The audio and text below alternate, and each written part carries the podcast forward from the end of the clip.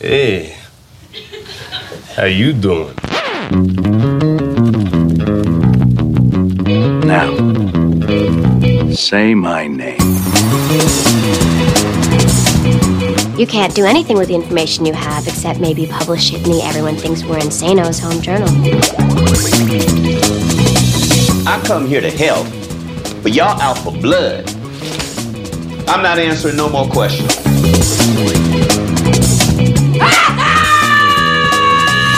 Salut à toutes, salut à tous, bienvenue dans un épisode et j'arrête l'émission 100% série de l'ACS, l'association française des critiques de séries, en partenariat avec Binge Audio. 30 minutes pour faire le tour d'une série ou d'une tendance, en compagnie de la Dream Team des journalistes séries, de l'analyse de l'esprit critique, un peu de mauvaise foi, mais promis, garantie, sans spoiler. Next one, next one, next one, next Whoa, one. wait, wait, wait, wait. What, what, what? That's the last one? Aujourd'hui, autour de la très grande et longue table d'un épisode et j'arrête, Charlotte Bloom de Story Série sur OCS. Salut Charlotte. Salut. Et évidemment, il est là, rassurez-vous, il a juste légèrement changé de place. Pierre Langlais de Télérama. Salut Pierre. Hello Renan. Ça, ça va? Tu es bien loin du Ouais, micro? ça va. Ouais, ça fait du bien d'être au bout de la table là. Tu es loin. Cette semaine, on parle du retour inespéré et très attendu du comique américain le plus révéré de ces dernières années, alias Larry David. Quoi Vous ne connaissez pas Larry David ni sa série Curb Your Enthusiasm? Pas de panique que vous soyez méga fan ou curieux, on a 30 minutes pour faire le tour de Larry et de son nombril, son humour, son style, son influence, mais aussi une grande question, pourquoi la comédie aime-t-elle tant nous mettre mal à l'aise? Pourquoi les comiques aiment-ils autant se mettre en scène? Le stand-up et la comédie, est-ce que c'est vraiment pareil? Masters of None, Louis Battersing, les beaux malaises, fait le tour des ego trips et des ego rigolos. What it is, what it Leon, is. come here. I need to talk to you. What's going down, Larry? Listen to this, all right? Oh. In the doctor's office earlier, there's a guy sitting there, a skinhead, okay? He looks at me and he says, What the fuck are you looking at, Jew boy? Fucking faggot. What? What? What you do? What I do? Yeah, what you do? I slunk out. You slunk out. Slunk. I slunk out. So you didn't do shit and you punked out. That's what fuck happened, right? Yeah, I punked out. I punked out. How'd that happen? What was I gonna do? The guy, the guy could have killed me. Next time a man call you a fucking faggot, you getting that ass, Larry. You know what I mean? You getting that ass, Larry. That's what the fuck you do. What are you talking about? You let Kidney's man ass? slide today. You gotta immediately get in somebody's ass when that happens to you. You pull their asshole open, step into their asshole, close the door behind you, take a spray paint can, right? Uh-huh. Larry was here. Vous l'aurez compris, c'était un extrait de Curb Your Enthusiasm. Et pour commencer, honneur à l'actualité avec donc le retour de Larry et son nombril en version française pour une neuvième saison à partir du 1er octobre et diffusée en US plus 24 sur OCS. Cela fait huit ans qu'on espérait son retour. Mais justement, chers amis, est-ce que vous attendiez vraiment le retour de Larry David? Oui et non. Euh, oui, parce que c'est un des personnages, un des créateurs marquants de l'histoire euh, récente de la télévision, des séries. Euh, oui, parce que c'est un événement. Oui, parce qu'on a vu énormément de séries qui doivent beaucoup à cette série-là. On va en parler aujourd'hui, j'imagine. Et non, parce que j'ai jamais été un fan de Larry David. Et pourtant, tout ce que j'ai vu m'a fait beaucoup rire, mais m'a aussi mis dans une, situation vraiment désagréable. Ça fait partie de son humour. On, on parlait aussi, j'imagine. Mais en fait, c'est ça fait partie de ces séries dont je suis pas euh, forcément fan. Euh, et pourtant, je trouve des millions de raisons de trouver ça absolument génial. Mais je crois que c'est la force de son humour aussi. Charlotte? Moi, c'est un peu comme tu dis, c'est que c'est pas une série qui me fait particulièrement rire. Par contre, c'est une série Ah merde, qui on me n'est pas dans la merde, ça vous qui fait pas rire tous m'embarrasse. les deux. Non, non, mais en fait, ça- elle fait un- quelque chose que j'adore. Elle me met mal à l'aise, comme fait Ricky Gervais dans The Office, où tu regardes et tu fais mais non, mais non, mais sors de cette pièce, mais arrête de parler. Et en fait, moi, j'adore être mise mal à l'aise. Donc, je préfère être mise mal à l'aise plutôt qu'on me fasse rire. Donc, et, euh, voilà. et si vous deviez, en, en- en quelques mots, définir donc cette série, c'est quoi? C'est le malaise? C'est vraiment ça qui définit Curb Your Enthusiasm? C'est le malaise, c'est la mauvaise foi, c'est la mauvaise humeur. Et au final, eh ben, c'est euh, l'humanité, quoi. L'humanité dans tout ce qu'on est et qu'on essaye de pas être en public. C'est-à-dire que donc Larry David, ce serait un anti-modèle? Bah, ce serait un anti-modèle et ce serait euh, finalement ce qui est le plus proche de la réalité, je pense. Pierre Ouais, c'est aussi, euh, je- je- je- oui, de la réalité ou plutôt de ce qu'on oserait faire. C'est ça qui est intéressant, c'est qu'on veut pas être ce type, mais en même temps, des fois, on aimerait bien être ce type. C'est-à-dire que ce qui est drôle dans son humour, c'est qu'il y a une espèce de, de unapologetical, je crois qu'on dit en anglais, c'est-à-dire le côté, euh, vous êtes tous des cons Et en fait, je vais vous le dire. Mais alors en même temps, je pense que vous êtes des chic types, mais au fond de moi, je pense que vous êtes vraiment tous des sales cons. Et et- et- et il y a quelque chose de réjouissant là-dedans. Finalement, il y a quelque chose de, de, de ce libérateur. plaisir qu'on aurait, voilà, quand on se met à la, à la terrasse d'un café, on s'amuserait à se payer la tronche des gens qui passent devant nous dans la rue. Euh, C'est mal, et- Pierre. Et, sauf que oui, sauf que là où c'est bien, c'est que celui qu'on prend le plus dans la tronche, c'est lui-même. Et c'est ça Ouais. qui est intéressant dans l'autofiction et en particulier en comédie, c'est que il y a une sorte de méchanceté euh, qui est, dont la première victime va être Larry David lui-même. Pour, pour ceux qui, qui n'auraient jamais vu la série, qui auraient envie de la découvrir, comment on, on- on raconte, de quoi ça parle exactement? Parce que là, on, on parle d'un personnage, de Larry David, mais il joue lui-même et pas exactement lui-même. Comment on pourrait définir le, le système de cette série? Il joue une espèce de forme de lui-même euh, poussée euh, au max. Euh, c'est assez marrant parce qu'en fait, ce qu'on ne sait pas beaucoup sur, la, sur cette série, c'est que bon, il y a une espèce de bande de bande de potes slash acteurs avec qui il joue, mais en fait, c'est pas vraiment. Ils ne jouent pas la comédie, ils improvisent. C'est beaucoup d'improvisation. Et je cherchais l'autre fois des interviews qui parlaient de Curb et Ted Danson, qui est un guest récurrent, disait en fait, moi, tout ce que j'ai à faire, c'est venir le mettre en colère et quand vraiment il pète un câble. Ça y est, c'est bon, on peut tourner, c'est Larry David. Donc c'est un, un espèce de une espèce de d'auto-moquerie. De, il, il connaît ses défauts. Il y a une vidéo sur TMZ qui a beaucoup tourné, où il- une vraie vidéo où il n'arrive pas à mettre son ticket de parking dans un truc et il, il devient fou pendant une demi-heure. Il insulte la machine, il va chercher la conductrice de derrière qui est là, mais c'est Larry David et qui du coup a peur pour sa vie, quoi. C'est un vrai taré, ce mec. Et je pense que c'est Ça une donne sorte très de... envie de la regarder. Là, c'est plutôt une série inquiétante que tu nous Mais décris. non, mais euh. c'est une sorte d'autothérapie. Enfin, il, il se- c'est un, un mec qui a pas peur de se regarder dans la glace, qui a pas peur de se ridiculiser et qui a pas peur d'embarquer toute sa bande de potes avec lui qui vont lui mettre sur la gueule en permanence. Ce qui est, intéressant, c'est qu'à la base, c'était un, un unitaire, un téléfilm qui est passé sur HBO et qui, avait vraiment, qui s'appelait Larry David, deux points carburant, et donc qui était vraiment un projet de mise en scène de ce type, alors qui assez confidentiel en France, qui est déjà beaucoup plus connu aux États-Unis parce qu'il a co-créé Seinfeld notamment et que ça fait de lui une personnalité marquante. Euh, mais c'est pas non plus, euh, c'est pas Michael Jackson, quoi. C'est pas une méga star. Il fait quand même le SNL. C'est quand même. Il a fait le, SNL, euh, il a travaillé d'abord pour le SNL, mais Mm. brièvement. Et là, il est revenu pour faire Bernie Il Sanders. est revenu, etc. Donc maintenant, c'est un personnage connu. Donc il y a évidemment, il y avait ce- cette espèce de travail de d'autodérision qui est dont les Américains, enfin que les Américains savent très bien faire, que les Français essayent de faire régulièrement, mais ils ont beaucoup plus de mal à le faire. On en parlera aussi, je crois. Euh, désolé, je te, je te Non, fais mais c'est très le- bien. Je te fais le teaser. Euh, mais euh, il y a eu, il y a en fait une sorte de fictionnalisation progressive du personnage. Et l'intérêt aussi de la série, c'est qu'il a le pied dans la réalité, le pied dans la fictionnalisation, le pied dans l'écriture et le pied dans l'improvisation. Et donc en fait, c'est une espèce de de semi-improvisation sur un semi lui-même. Oui, c'est Euh, une et- forme d'expérience. Chaque épisode est une sorte de tour de force, de tenir sur rien, parce qu'en fait, avec ça- des sujets quand même. Alors, c'est à la fois comme Seinfeld, il y a du non-sujet à tout Mm. bout de champ, mais il y a aussi quand même, c'est une série qui, qui est parfois violemment politique. Bien En tout cas, qui prend des risques énormes. Enfin, des de risques. plus en plus au fur et à mesure des saisons. Ouais, voilà, qui va, qui va oser s'amuser avec le conflit israélo-palestinien, avec des trucs que peu de séries quand même osent aborder, et, euh, et notamment, alors là, moi, je suis pas un grand spécialiste de la, de, de la communauté juive aux États-Unis, etc., mais euh, en allant relire des interviews et des, papiers pour, préparer cette émission, il a été unanimement salué par les associations de représentation, etc., comme aussi quelqu'un qui avait une vraie réflexion de fond, peut-être brute, mais une vraie réflexion sur qu'est-ce que juif, qu'est-ce qu'être juif aujourd'hui aux États-Unis, euh, qu'est-ce que la communauté juive, qu'est-ce que la, et du coup, il y a quelque chose de d'une réflexion de fond quand même sur son identité, sur l'identité de sa famille, etc. Même si c'est encore une fois, il faut le rappeler, de l'auto-parodie. Mais est-ce que le contexte très tendu américain en ce moment va donner, à mon avis, une impulsion à cette nouvelle saison ou pas du tout? J'espère. Eh, Ouais, ce serait le c'est ce que vous attendez? Dans quel sens? Non, mais dans quel sens t'espères en fait? Bah, j'espère que. Alors, il faudrait pas que ce soit trop facile et que ça soit des boutades contre Trump, toutes les deux blagues. Euh, mais peut-être qu'il pourra aller euh, encore partir dans des longs délires et des longues discussions euh, avec le, le personnage de Jeff Garling notamment sur euh, le terrorisme, sur euh, euh, sur ce que Trump fait par rapport aux frontières, les Mexicains, tout ça quoi. Une sorte que- d'édito sur l'époque aussi parce y a oui, mais de la provocation aussi. C'est ça qu'on aime chez, chez- c'est que ce personnage-là va se mettre tellement dans des situations embarrassantes qu'il va aussi assumer plein de mauvaise foi la, le- le- le- la défense d'idées puantes, quoi, ou Mm. juste parce qu'il sait qu'il s'est mis dans une situation impossible, plutôt que de faire merde, merde, merde, merde, j'aurais jamais dû dire ça, j'ai dit une connerie, il va y aller, il va continuer, il va continuer, il va s'enfoncer. Et c'est ça aussi qui est très drôle et profondément gênant, et que ce genre de comédie peut amener justement, euh, et c'est pour ça que peut-être que l'état de la société américaine aujourd'hui et de la politique américaine lui offrira un moyen de pousser encore plus loin l'embarras, quoi. Charlotte, t'as pas l'air Totalement d'accord avec Pierre? Non, non, je suis d'accord dans le sens où euh, on trouve la libération euh, là où on peut, en fait, là où on veut, n'est-ce pas? Et euh, Larry David peut en, en être une. Après, elle peut en être une pour moi dans le sens où quand tu regardes cette série, tu as l'impression que c'est. euh, ce qui se raconte dans cette série, c'est vraiment ce que tu peux raconter qu'à tes amis les plus proches qui ne te jugent pas.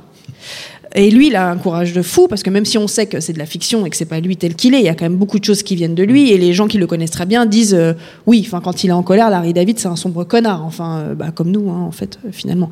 Mais ce comportement que tu as là, tu l'as un peu en ce. Mais non, mais moi, tu je euh, délicieux en permanence. Quand je suis en, colère. Non, mais c'est vrai qu'il met en image. Et du coup, ça va vers le discours politique. Du coup, ça va vers le politiquement incorrect où il va euh, passer devant un mec en chaise roulante parce qu'il a super envie d'aller aux toilettes et qu'il s'en fout que le mec soit en chaise roulante. Ou il va se moquer de Michael J. Fox et de son Parkinson parce qu'il dit non, tu n'as pas Parkinson, tu as fait exprès de faire exploser mon coca.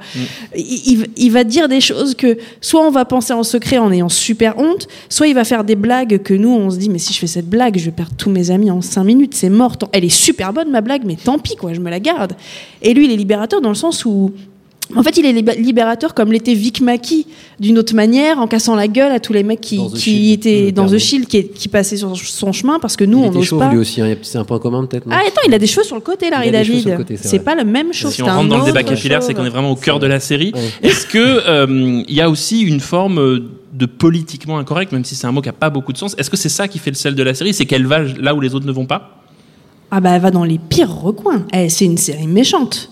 C'est une série méchante, c'est une série où on s'insulte, c'est une série où on va traiter de tous les sujets les plus tabous euh, possibles et imaginables, mais même des fois avec tendresse. Enfin, je me souviens d'un épisode où il, va voir une nana euh, avec qui il est. euh, il rencontre le gamin de la nana qui a 8 ans, qui est très visiblement, mais ouvertement et naïvement et joliment euh, très intéressé par la mode et euh, bah, homosexuel qui s'ignore parce qu'il a 8 ans et que c'est un petit mot. Mais Larry David le perçoit tout de suite et il est tellement normal, il en a tellement rien à foutre et les gens sont tellement qui sont avec lui qu'il lui offre une machine à coudre pour son anniversaire et la mère pète un câble. Et t'as envie de lui dire, mais quelque part, il y a quelque chose de politiquement incorrect, mais c'est la mère qui a un problème, c'est pas Larry David qui a un problème. Il arrive toujours, en allant trop loin, ou en étant trop naïf, ou en étant trop lui-même, à faire ce que l'être humain devrait ou pourrait faire. C'est vrai qu'il y a- il y, a un côté euh, vieux bougon. euh, Il y a une tendresse en fait. Depuis tout à l'heure, on, on parle quand même du personnage comme d'un enfoiré de première et qui, à travers son enfoiritude, nous permet de. Enfoiritude. Absolument. C'est dans le dictionnaire. Royal, tu peux là, vérifier. très Oui. bien. Euh, va, va pouvoir euh, désamorcer le politiquement incorrect, c'est-à-dire que quand c'est un sale type qui dit des horreurs, à la fois on va dire ah t'as vu ouais, le mec ah, c'est drôle et tout et en même temps on va dire bon en même temps c'est un sale type hein, donc euh, oulala c'est il peut dire ce qu'il veut comme c'est un sale type mais il y a quelque chose finalement de très touchant chez ce personnage là aussi parce qu'on sent que il est lui-même un peu mal à l'aise et il est lui-même un peu de mauvaise foi, il le sait. Enfin, il y a quelque chose qui est, euh, si c'est ce qui est le cas, c'est ça dans le oui aussi finalement. Mm. C'est que en parler, ouais. il y a une forme de rondeur du personnage euh, qui est très subtile, euh, mais qui permet au final euh, de rendre tout ça euh, humain et touchant et pas seulement euh, violent, euh, bête et méchant. Est-ce que c'est pas aussi une forme de, de névrose? On, on l'a beaucoup comparé à une époque à, à Woody Allen, en tout cas au premier Woody Allen. Est-ce que qu'il a tourné très. Et effectivement, ouais. avec Mm. Anything Else, euh, il a tourné dedans. Ouais, dans Whatever Works, pardon, le, le- le film dans lequel Larry David joue. Dès les années 80, il a des petits rôles dans deux autres de ses films. Est-ce que justement, on n'est pas passé avec Larry David à une autre forme de comédie névrosée? On avait celle de Woody Allen qui était plutôt sur le tourment amoureux, et là c'est la névrose, c'est le misanthrope en fait, celui qui déteste tout le monde. Ah, c'est la difficulté, à, c'est la difficulté à vivre, euh, j'allais dire en communauté, mais même pas parce qu'avec une personne déjà, euh, il est super mal à l'aise. Non, mais c'est vrai que ce que tu dis, c'est extrêmement touchant parce qu'au final, ce personnage euh, toujours un peu rentre dedans et toujours sur la défensive. Bah, littéralement, il se défend. C'est quelqu'un qui est pas bien, quoi. C'est quelqu'un qui est mal à l'aise et qui a l'impression qu'on l'agresse et qui a l'impression qu'on l'aime pas et qui a l'impression qu'il est exclu. Alors, et du coup, il s'exclut lui-même. Mais euh, c'est, enfin, c'est un peu la, la névrose de notre époque aussi, quoi. On est tous un peu comme ça et on le devient de plus en plus à cause des réseaux sociaux parce qu'on se sent jugé. C'est un vieux con, de toi mais qui est un peu comme Charlotte. Ah non, moi les réseaux sociaux ne me touchent pas. Il y a quelque chose de très intimiste dans cette série. C'est l'histoire d'un mec, en l'occurrence, en plus, qui est vrai, qui existe vraiment, mais en même temps, euh, quelque chose d'universel. C'est peut-être, alors je je- j'enterre pas Woody Allen, hein, mais de plus moderne euh, dans, dans la façon dont c'est exprimé.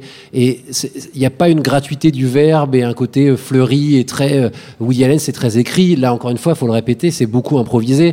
Donc ça quelque chose donne de la sensation d'écriture quand même. Il y a quand Oui. même, on a, enfin, Oui, parce qu'il Enfin, a il y a une une équipe de mecs qui connaissent voilà. par cœur. Quoi. Voilà, ils se connaissent par cœur là-dedans et du coup ça fonctionne.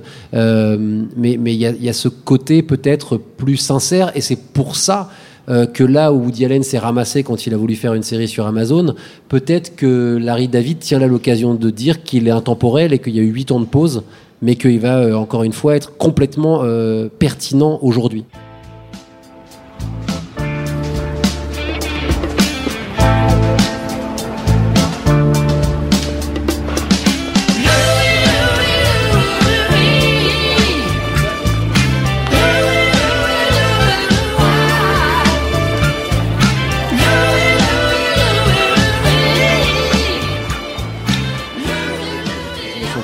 Mais non. Euh, évidemment, vous aurez reconnu le générique de Louis, ils l'ont répété plusieurs fois. Euh, le fils spirituel, en tout cas celui qu'on reconnaît comme le fils spirituel de Larry David. Alors avant bien, de, il aussi. hein. de nous intéresser donc à cette nouvelle génération, on va faire. Il y a un truc capillaire, Pierre. Il y a un truc. euh, tu veux nous parler de cheveux ce soir. C'est série Non, et j'essaie d'être drôle, mais j'ai pas le talent de ni Larry David euh, ni C'est que tu as trop de cheveux, Pierre. C'est pour Et ça. moi, je les garde pro, je les garde pas pour moi mes blagues, c'est ça le problème. Donc, on va, avant de parler de cette nouvelle génération, on va parler un tout petit peu de ce que Larry David a fait avant, qui est une série majeure qui s'appelle Seinfeld, qui est une série majeure aux États-Unis. Est-ce qu'elle a le même impact en France? Est-ce que vraiment Seinfeld, ça, c'est aussi important que ça allait aux États-Unis chez nous en France? Voilà, quand même, l'étiquette culte, dans le sens euh, culte, euh, les gens qui l'ont vu l'adorent et beaucoup de gens s'en foutent quand même pas mal. Seinfeld, c'était quand même assez hermétique. Hein. Ouais. Tu la regardes aujourd'hui parce qu'elle a une réputation qui fait que t'as pas trop le choix. Si tu vas passer pour un blaireau, faut quand même voir à peu près de quoi ça parle.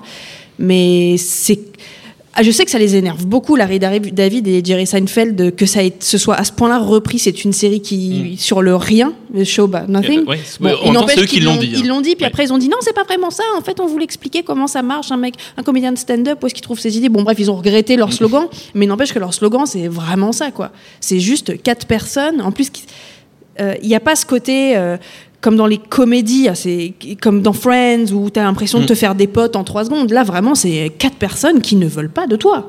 C'est non, mais tu vois, c'est une, bande fermée. Tu les vois ces gens-là dans, dans les bars ou aux anniversaires. euh, Tu sens que c'est pas la peine, quoi. Ils se font marrer entre eux, ils se suffisent. C'est sûr que ça tourne pas en boucle sur toutes les chaînes de la TNT comme Friends. C'est une série qui est plus difficile d'accès, euh, qui, euh, alors qui est instantanément drôle, c'est-à-dire que les dialogues le sont. Euh, mais En anglais, pas en, en français. anglais. Oui, alors j'ai jamais vu la VF. euh, C'est pas possible la différence de Friends où j'ai vu la VF, euh, mais euh, qui du coup a un côté un peu plus austère et un peu plus difficile d'accès parce qu'il y a effectivement cette sensation de de- d'avoir des personnages un peu plus désagréables, un peu moins sympatoches. Euh, même physiquement, ils sont plus partis. Ils ont voilà, c'est pas, on est beaucoup moins dans la, la série grand public. Et pourtant, Dieu sait que Seinfeld aux États-Unis, c'est un des gros gros succès. Euh, mais peut-être que Seinfeld était plus risqué que les sitcoms, les autres sitcoms des années 90. Et, et le personnage de George dans, dans Seinfeld, est-ce que c'était pas déjà celui que Larry David va jouer dans Curb Your Enthusiasm? inspiré de Larry David, si Alors, je dis pas de commentaire hein. capillaire, peut-être pour commencer. Oui, Pierre. c'est vrai, c'est vrai. Un chauve. commentaire Jacques Ah, Desange, on y va. Oui, alors après, c'est pas la même. hein. Il y a, il y a- c'est la version ronde et la version euh, tige, hein, parce que Constanza, il est plutôt cubique, or que, euh, que Larry David, c'est une grande tige. Euh, mais euh, si j'en crois euh, les textes que je suis allé relire, dont une source infaillible, Wikipédia, euh, Costanza est inspiré par Larry David lui-même. Donc il y, a- un lien écrameur par l'ancien voisin de Larry David, donc il y a quand même du vécu là-dedans. hein. Et, et d'ailleurs, c'est vrai que Seinfeld n'est pas un préquel de Curb Your Enthusiasm, mais c'est vrai qu'on retrouve des choses en commun dans les deux séries, quoi. Mais est-ce qu'il n'y a pas aussi euh, eu- quelque chose d'un peu euh, daté aujourd'hui dans Seinfeld? Est-ce qu'aujourd'hui on peut Ah, vraiment les la vestes, regarder? Essentiellement les vestes. donc, donc on est passé du capillaire au- aux vêtements. Est-ce qu'il n'y a pas quelque chose d'un peu daté justement dans, dans Seinfeld? Est-ce que et là c'est vraiment un grand débat qui, qui définit des, des gens. Est-ce que vous êtes plutôt Team Friends ou Team Seinfeld? Friends, désolé. Bah, Team Friends, mais ne serait-ce que pour ce- le fait de se sentir euh, bienvenu, le bienvenu en fait. Et puis Mais c'est c'était vraiment deux comiques très différents, deux manières d'appréhender la sitcom et la comédie. Un courant Larry David Seinfeld et puis un courant David Crane Martha Kaufman sur la sitcom, la sitcom joyeuse, la sitcom qui fait du bien. Euh, Il y a vraiment deux écoles et l'une est en train de remonter. Aujourd'hui, c'est plutôt Larry David qui revient à la mode. Bah, Il y en a encore des comédiens à la Friends. euh, bah, après, on les regarde plus parce que euh, on, on est vieux. et, on- et- et maintenant, on a l'âge de préférer les Larry David d'aujourd'hui. Mais c'est vrai qu'il y avait quelque chose de foncièrement hilarant dans Friends, là où souvent dans Seinfeld, t'avais l'impression qu'en plus il y avait quelque chose de la private joke. Enfin, t'avais vraiment l'impression qu'ils se faisaient des blagues entre eux et que soit t'en étais et c'était cool, soit t'en étais pas et tu te forces à rigoler en te disant il y a un moment je vais bien rigoler au bon moment parce que c'est obligé. Mais en vérité, on comprenait, on comprenait pas grand chose. Puis c'était il y a 70 000 ans à peu près, donc on était petits. Peut-être que tu regarderais aujourd'hui avec l'éducation qu'on s'est faite, finalement c'est ironique par les héritiers de Larry David, on serait beaucoup plus sensible parce que ça y est, on a compris cet humour-là euh, assez plat, euh, Au assez cynique. Et le malaise ouais, aussi. Et le, et le cynique. malaise. On peut pas dire que Friends soit une série qui mette profondément mal, à- mal, mal à l'aise. Quoi. Le truc le- qui te fout le plus mal à l'aise dans Friends, c'est quand il doit se pisser euh, dessus quand il y a des méduses. Quoi. Et Donc, encore. euh, même pas, voilà. Non, mais c'est le problème d'être un pionnier. Voilà, c'était les pionniers dans ce genre-là qui a mis 20 ans à exploser. Et euh, c'était un peu, euh, c'était un peu brut, quoi. Est-ce que le, problème de, de ces séries-là et de toutes celles qui ont suivi, ce ne sont pas aussi des séries purement citadines? C'est-à-dire que ce sont des séries qui incarnent un petit groupe de gens vaguement privilégiés quand même. Est-ce que justement, elles ont encore voix aujourd'hui ces séries-là qui s'occupent en gros euh, du quotidien névrosé euh, de jeunes blancs hétéros à New York? C'est c'est plus des petits groupes de gens aujourd'hui. Aujourd'hui, c'est Louis tout seul, Marc Maron tout seul, euh, Pamela Adlon dans Better Things On toute parlait seule. de Friends from College euh, récemment, qui est plutôt dans cette catégorie-là, euh, du groupe euh, aisé new-yorkais, etc. Donc oui, c'est en- ça existe encore, euh, mais c'est vrai que c'est plus serré. Même You're the Worst, on, on critique parfois ou euh, Love, ce genre de série-là, où on va dire oui, effectivement, c'est toujours les petites névroses du blanc euh, de Los Angeles ou de New York. Ça, ça existe encore, et on entend encore cette critique-là souvent. Donc ça Euh, voudrait dire que Larry David, en tirant la ligne Seinfeld puis Curb Your Enthusiasm, a amené une forme de diversité avec d'autres personnages qui sont des personnages moins aisés, moins sympathiques, moins agréables à regarder aussi. Alors moins aisé, je sais pas, hein, parce que Larry, le Larry David de Curb, il a quand même euh, quelques millions en banque. Hein, c'est, le même que le vrai, donc. euh, Oui, mais quand on voit les autres personnages, on parlait euh, Better Oui. Things, toutes ces choses comme ça. Oui, oui, effectivement. Mais est-ce qu'il n'y a pas aussi quelque chose de l'anti-glamour qui apparaît avec ces comédies-là? Ah moi je le trouve absolument hyper sexy Larry David, on est d'accord hein Non Non C'est des révélations ce soir, Pierre. Ouais ouais, je, je vais je- mon premier stand-up hein, c'est c'est bientôt ça. ça arrive. Non, mais l'anti-glamour, oui, mais comme il y a un. Enfin, l'anti-glamour dans, dans, ce que, dans ce dans quoi on peut se reconnaître, dans ce dans quoi on nous accepte. Et on s'accepte nous-mêmes. Moi, j'ai aucun complexe et aucune euh, tristesse à regarder Louis ou à regarder Better Things et à les voir dans leur marasme et dans leurs problèmes, parce que j'ai les mêmes.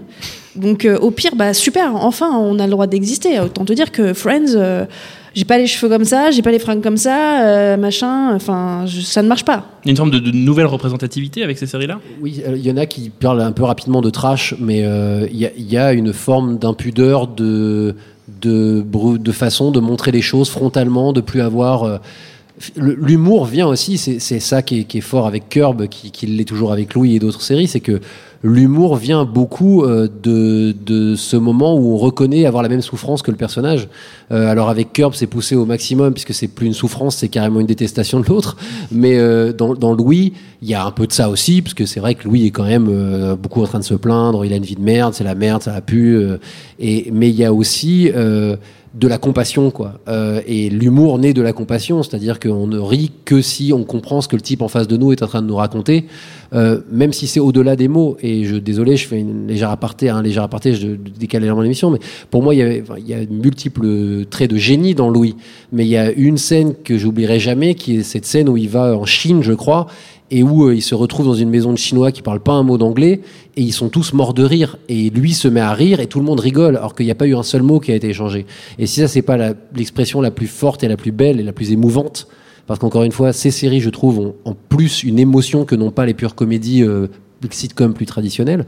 Euh, c'est là euh, une illustration magique, quoi, parce que finalement, euh, la compassion passe par le rire et par le partage au-delà des mots, quoi. Donc- Donc on rirait pas des personnages, on, des personnages, on rirait avec eux, parce qu'au départ on peut avoir l'impression avec le malaise qu'on rit des personnages, on est un tout, pe- un tout petit peu extérieur à ces situations-là, Les deux. et on les pointe du doigt en riant. On parlait de Ricky Gervais, et- et effectivement, il y a ça. Alors que pour vous finalement, on est plus proche d'eux grâce à ça? Mais Ricky Gervais, on a du mal à avoir de l'empathie pour lui. Donc, ouais, Sardos, hein, ouais. Pour moi, c'est la première série de ce genre-là dont je suis devenue fan et, euh, et voilà qui m'a fait comprendre que j'aimais l'embarras. Euh, Aujourd'hui, par contre, c'est je ne pourrais plus en fait. Il me faut les deux côtés. Il me faut le côté euh, mec bougon euh, comme Louis, mais j'ai envie, j'ai besoin de le voir pas bien sur son canapé. J'ai besoin de le voir se prendre une tôle par son amoureuse parce que bah a, il a mis 4000 ans à se décider, puis maintenant bah, c'est trop tard, elle a plus envie. Aujourd'hui, on a vraiment réussi à trouver un équilibre qui fait qu'on n'est ni ni on les déteste, ni on les adore. On est vraiment dans un espèce de truc comme on est avec nos amis, quoi. Ils nous énervent, on les aime quand même. Ils sont trop joyeux. Des fois, on a envie de dire bon, c'est bon, euh, tu nous saoules avec tes histoires là. Il y a, je trouve qu'il y a une proximité qui n'existe que dans ces séries-là, que dans les Louis et que, que dans ces Est-ce séries-là. qu'il y a une sincérité qui naît de l'autofiction, employons ce- le, le mot-là, euh, qui fait que même si ces types-là nous mentent, parce qu'ils nous racontent une fausse réalité, euh, on est euh, convaincu qu'il y a une, force, une forme d'honnêteté dans ce qu'ils nous racontent. Et il y en a une euh, chez, Larry David qui est dans l'improvisation. On peut pas. Il y a forcément un moment, un côté psychanalytique, un truc bim qui va sortir et qui est forcément quelque chose de sincère de sa part. Mais il y a aussi une forme de mise en scène. C'est-à-dire qu'ils viennent aussi pour la plupart de la scène du stand-up où on sait bien que dans le stand-up on façonne un personnage Bien et sûr. on joue sur je vous parle de moi mais en fait euh, je est un autre. Est-ce qu'il n'y a pas aussi ça? C'est-à-dire qu'il n'y a pas aussi une forme de mise en scène? Est-ce que Louis par exemple il n'est pas coincé dans un personnage qui n'est peut-être pas lui en fait? Bah D'ailleurs, il a carrément envie de l'abandonner. euh, Ce personnage, il s'en est beaucoup servi. Mais si tu, tu suis les saisons de Louis au début, enfin, moi je me souviens, la saison 1, je me disais, ah, c'est une super comédie. Et puis saison 3, saison 4, en fait, tu fais que chialer, quoi. C'est euh, son père, ça va pas. euh, L'épisode avec la russe, là, qui finit sur un toit d'immeuble où t'es juste en peux plus, t'en as ta quatrième boîte de mouchoirs. Enfin, il y a, il y a un- il y a un équilibre qui s'est trouvé. Alors oui, il faut de la mise en scène. On est quand même en train de raconter une histoire et on est quand même en train, entre guillemets, euh, sans vraiment, c'est pas un gros mot, de divertir les gens et de leur raconter quelque chose. Donc c'est la réalité avec euh, la référence Spinal Tap, poussée jusqu'à 11. C'est vrai Curseur que- de plus. C'est vrai que là où Curb est quand même essentiellement une comédie, la descendance de Curb, alors c'est aussi lié à la, au statut moderne hein, de la série télé, de la comédie moderne qui glisse de plus en plus vers la, ce qu'on appelle vulgairement la dramédie, la comédie dramatique. Oui, qui est un terme problématique. Tu adores ce. Ah, je déteste Voilà, la comédie dramatique, disons les choses comme ça. Euh, c'est vrai qu'aujourd'hui, euh, il y a d'ailleurs dans le début de la, sa- de la dernière saison d'épisode, qui est une forme d'autofiction, puisque Matt LeBlanc, Mhm. comme ils disent, joue Matt LeBlanc, euh, il y a un scénariste qui dit qu'ils font une comédie, et le gars dit Ouais, mais non, mais t'es nul, aujourd'hui c'est très bien, les comédies, c'est plus la peine que ça fasse rire. Et c'est vrai qu'aujourd'hui, il y a de plus en plus de comédies, c'est plus la peine qu'elles fassent rire. Alors, c'est une erreur, il faut quand même qu'elles fassent rire un peu. Mais euh, Louis C.K. peut se permettre, pendant un épisode, voire une saison entière, de décider qu'il a plus envie de nous faire rire. euh, et que euh, la sincérité de son personnage, euh, que son personnage soit lui-même ou un double de lui-même, c'est le principe même de l'existence, hein, euh, si je puis me permettre. Nous sommes tous le double de nous-mêmes, n'est-ce pas? Non mais Euh, capillaire, philosophe. Fait que finalement, on l'accepte. Et Oui. on, va, on va faire ce voyage avec lui. Mais Euh, il n'y a pas une forme d'impudeur quand même chez ces gens-là? C'est-à-dire que est-ce que finalement on n'est pas dans des séries qui dévoilent des choses et qui, pour justement continuer à alimenter le sel de la comédie, sont obligés d'aller de plus en plus loin dans une forme de malaise, de, de révélation, de choses qu'on n'a pas forcément envie de voir? Est-ce qu'on n'est pas quelque part dans une forme d'intellectualisation de ces trash TV qu'on avait, euh, les, la- les Jerry Springer Show, des gens qui racontent des choses qu'on n'avait pas envie de voir? Moi, je suis pas sûre que tu puisses être artiste et pudique. Honnêtement, je pense que c'est antinomique et qu'il y a un moment, ce sont. Mais tu vois, je quand on, quand je commence à réfléchir à cette émission, je pense à Lena Dunham. Quelque part, c'est une forme d'autofiction puisque son personnage est écrivain euh, comme elle. Il pense qu'elle est supérieure à la terre entière comme elle. Euh, et, et tout ce qu'on a reproché à Lena Dunham jusqu'à présent, c'était justement son manque de pudeur, mais c'est parce qu'elle n'est pas pudique qu'elle a fait la série qu'elle a faite. Alors il y a eu des erreurs de fait, mais il y a un moment, faut oser. Tu peux pas, tu peux pas être tu peux pas garder en toi et faire semblant que tu vas te raconter, c'est juste pas possible. Mais est-ce que justement cette impudeur-là a mis une barrière à avoir des séries féminines, purement féminines, avec cette forme-là? Est-ce que pendant longtemps on n'a pas eu cette barrière-là? Parce que on en c'était a. pas. hein. Il y en a, mais, Il y, mais il y en a des moins connus. Il y a One Mississippi, par exemple, sur Amazon. Euh, oui, alors là, pour le coup, Charlotte, tu Ah, fais genre les boules parce que c'est dur, mais c'est une comédie Donc c'est la série de- dramatique de, euh, Tig Notaro, Tig Notaro, c'est ça, sur le cancer, euh. qui raconte euh, non seulement au début la mort de sa mère, mais elle aussi son rétablissement du cancer, puisqu'elle Mhm. elle s'est elle s'est fait enlever les deux seins par un cancer Mhm. du sein. Donc il y a quelque chose de très dur là-dedans, mais on est aussi dans la comédie. Et, et alors là, parlons de manque de pudeur. En fait, c'est, elle se livre complètement et c'est bouleversant. Bien sûr. Euh, et, et- Mais c'est pas une comédie. hein. Oui, mais non, mais là, c'est pas une oui. comédie. Enfin, tu vois, il y a un moment. euh, on, en fait, j'ai l'impression barrière, qu'on arrive à un moment où on met euh, les séries dans des cases par rapport à leur format, en fait. Elles 26 existent Ça minutes. fait 26 minutes, allez hop, c'est Ouais. une comédie. Alors, euh, je veux bien qu'il y ait une espèce d'équilibre à avoir, euh, toujours en utilisant ton mot préféré, la dramédie. Enfin, un espèce d'équilibre entre comédie et drame, mais il n'y a pas d'équilibre entre finit- on comédie finit et par, drame. par appeler ça. Enfin, d'ailleurs, elle passe d'une catégorie à l'autre en permanence dans les remises de prix, quoi. Oui, mais ça, c'est suivant la concurrence et c'est Oui. pour qu'elle puisse gagner Oui. aussi. Mais ça, mais, mais si si on revient sur le- ce sujet féminin, est-ce que vous pensez vraiment que aujourd'hui on a cette libération-là, notamment euh, la série de Pamela Adlon, euh, Better Things On avait quand même pendant très longtemps, c'était un genre de série qui était quand même occupé, dont la place était majoritairement occupée par des hommes. Aujourd'hui, on donne la parole aux femmes sur ces sujets-là? Mais parce que dans, tout- dans, toutes les, dans toutes les séries et dans tous les films, je mets ma casquette féministe, on n'a pas arrêté de nous faire croire qu'un personnage féminin en premier plan n'intéressait personne. C'est euh, c'est tout est lent, voilà, c'est lent, on met mille ans à donner euh, aux femmes euh, la même place qu'on donne à un homme. Et dans la comédie, c'est encore pire.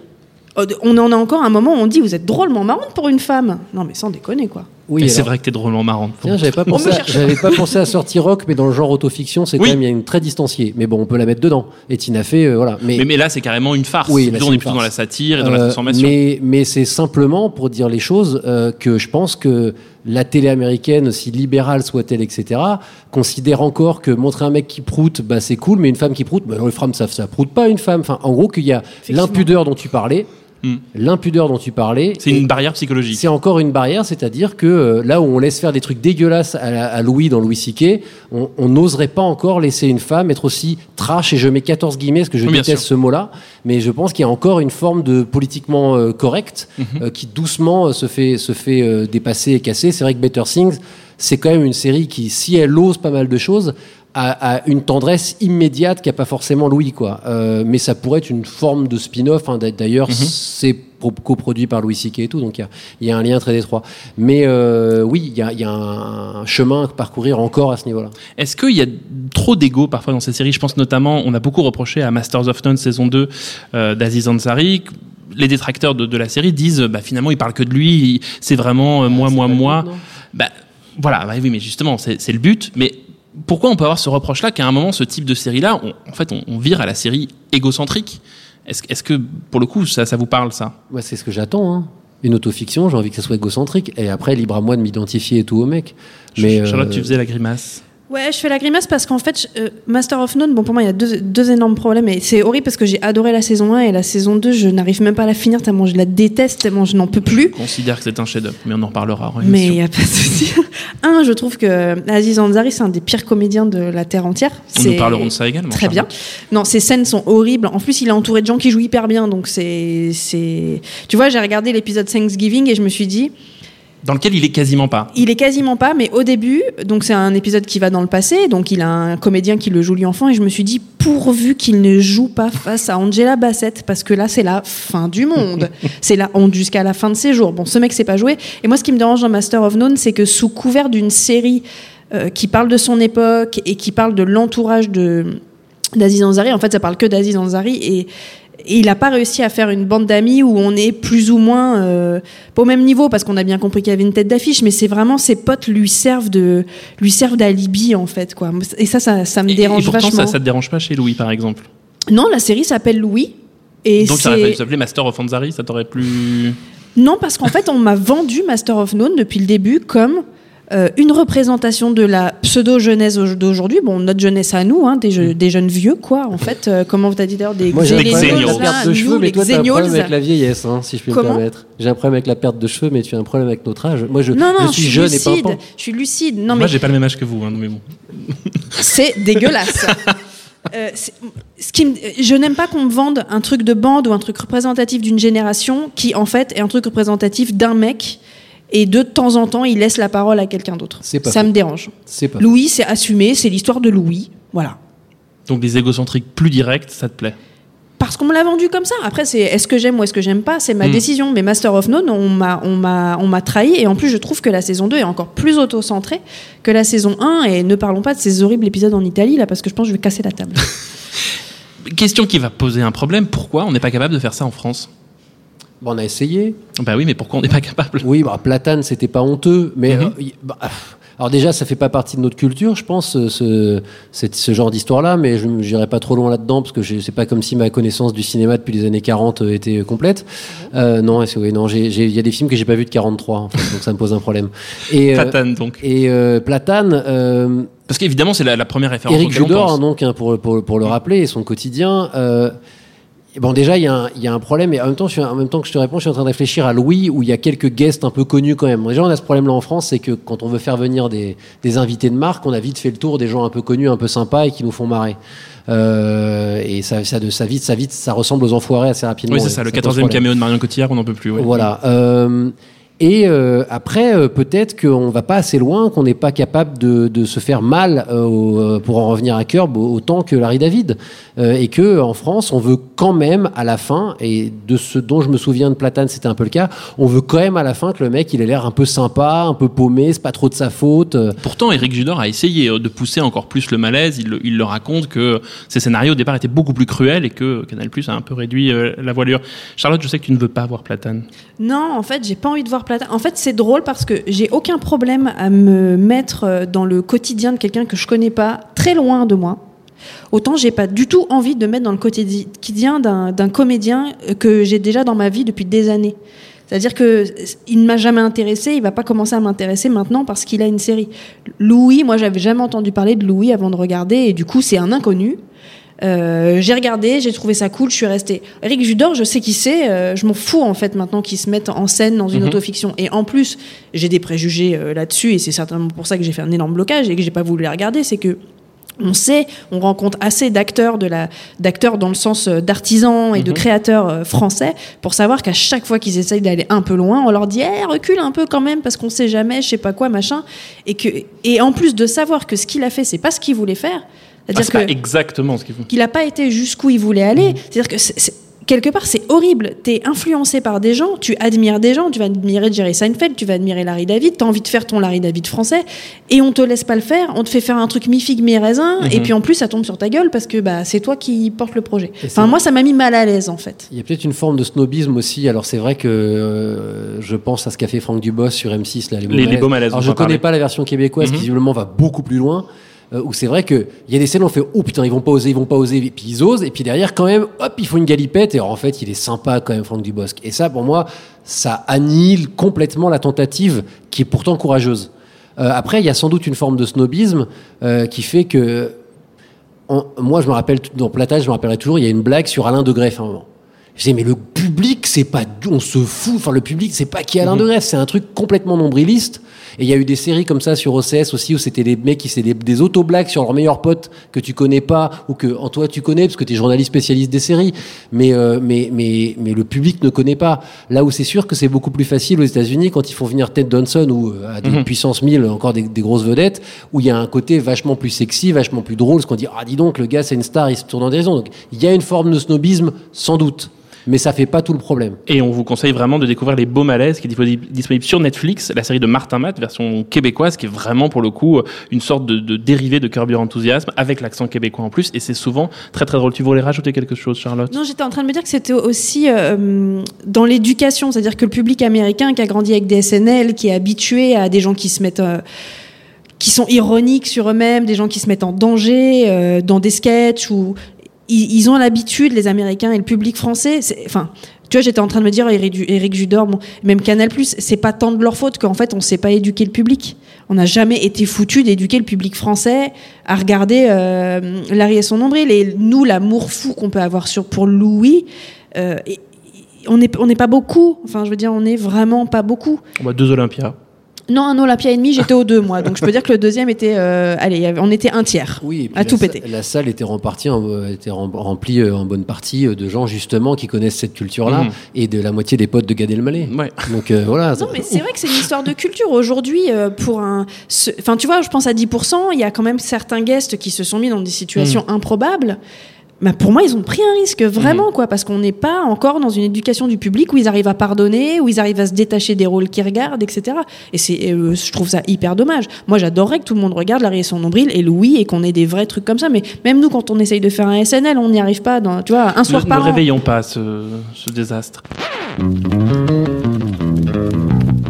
Voilà, c'est tout pour un épisode et j'arrête consacré à Larry David et la nouvelle comédie américaine. Merci à l'excellente Charlotte Bloom, au génial Pierre Langlais. Merci également à l'impayable Jules Cro pour la régie et au public merveilleux de l'antenne ici présent.